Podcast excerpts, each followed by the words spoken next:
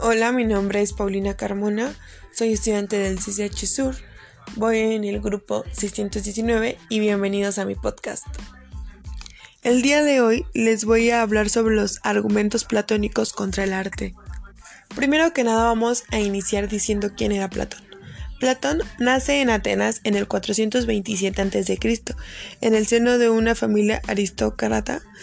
Nació bajo el nombre de Aristócles, pero su profesor de gimnasia le puso Platón, que quiere decir el de la espalda ancha. Y pues así se quedó. Cuando él empieza a frecuentar a su maestro Sócrates, comienza a replantear las ideas de este maestro, pero de una forma muy diferente. Un ejemplo de esto es que él critica el arte y destaca su inutilidad como fuente del conocimiento, cosa que Sócrates no hace. Platón, cuando habla de la mimesis, la analiza desde una perspectiva muy negativa. Dice que la actividad del artista es inútil, ya que no es una actividad racional y por lo tanto no contribuye al Estado. Su pensamiento acerca de esto lo plasma en el libro quinto de la República. Él propone dos argumentos en contra de la actividad artística. Uno es un primer argumento lógico y el segundo es un argumento de tipo moral. Cuando habla de un argumento lógico, sostiene que las actividades artísticas son absolutamente malas y las ve desde una perspectiva negativa, por lo que él ve que el artista realiza es una imitación de la realidad, por lo tanto no es una actividad lógica y racional y recordemos que él pues busca también la verdad. Esto lo dice pues basado en la teoría de dos mundos. Una es que veo un mundo intangible, rigido por la razón, que es un mundo pues real y verdadero, y un mundo sensible, el cual sostiene los sentidos y es totalmente falso.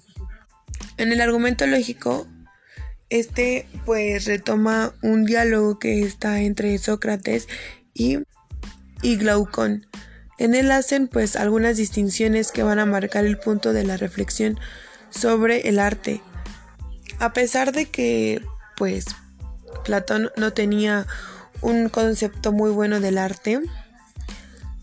Él pues veía con buenos ojos que el Estado diera lugar al arte, no solo por, para educar, sino para, para un esparcimiento. Sócrates dice que el arte mimético está muy lejos de la verdad y pues por eso produce todas las cosas, pero toca muy pocas y por eso se queda en una sola imagen. Respecto a su argumento moral, hace un análisis sobre la poesía y también lo ve después desde una perspectiva muy negativa.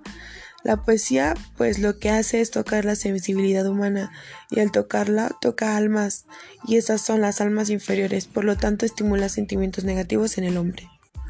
Entonces, concluimos que Platón define el arte como una simple imitación de la realidad.